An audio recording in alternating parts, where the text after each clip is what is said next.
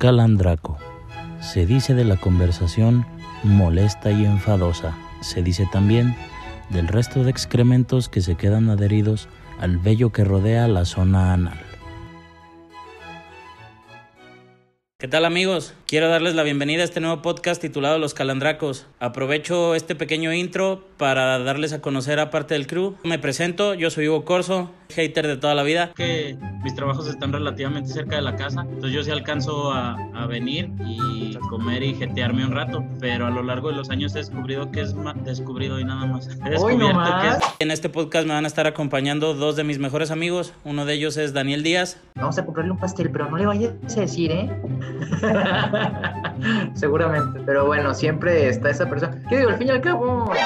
Otro de ellos, Jaime de la Torre. Pues de todo uno se entera y la verdad, pues no, no, no era algo de sorprenderse de, este, de ustedes, no, no es algo que me sorprenda. Ya lo sabía Hugo, digo, mucha gente por ahí. Yo tenía ojos, güey, por todos lados, güey. Ay, ay, ay. Creo que Jaime de la Torre es el más desafortunado de los tres. Uno de sus mayores errores fue hace cinco años contratarme a mí y después hacerme caso de contratar a Daniel y ahí fue donde nos hicimos amigos los tres. Con el paso de los años nos dimos cuenta que los tres somos haters por excelencia y nos encanta, nos encanta tirarle hate a todo lo que sea posible. La verdad es que nos encanta hablar de esos temas que son muy comunes en el día a día y que nadie se dedica a tomarse el tiempo de ver qué es lo que pasa o por qué nos molestan. Los tres creemos que es muy difícil tener una actitud positiva toda la vida y pues nosotros nos dedicamos a verle el lado negativo y hacerlo divertido. Son ese tipo de cosas que involuntariamente o voluntariamente y aunque lo niegues, te molestan, te incomodan, te causan conflicto y aún así no te atreves a decirlo. Estamos cansados de los podcasts de superación, de los podcasts que hablan de puras cosas positivas y creemos todo el equipo que forma los calandracos que no podemos estar bien y de buenas todos los días. Hay cosas que nos molestan y de esas cosas es de las que vamos a hablar en este podcast.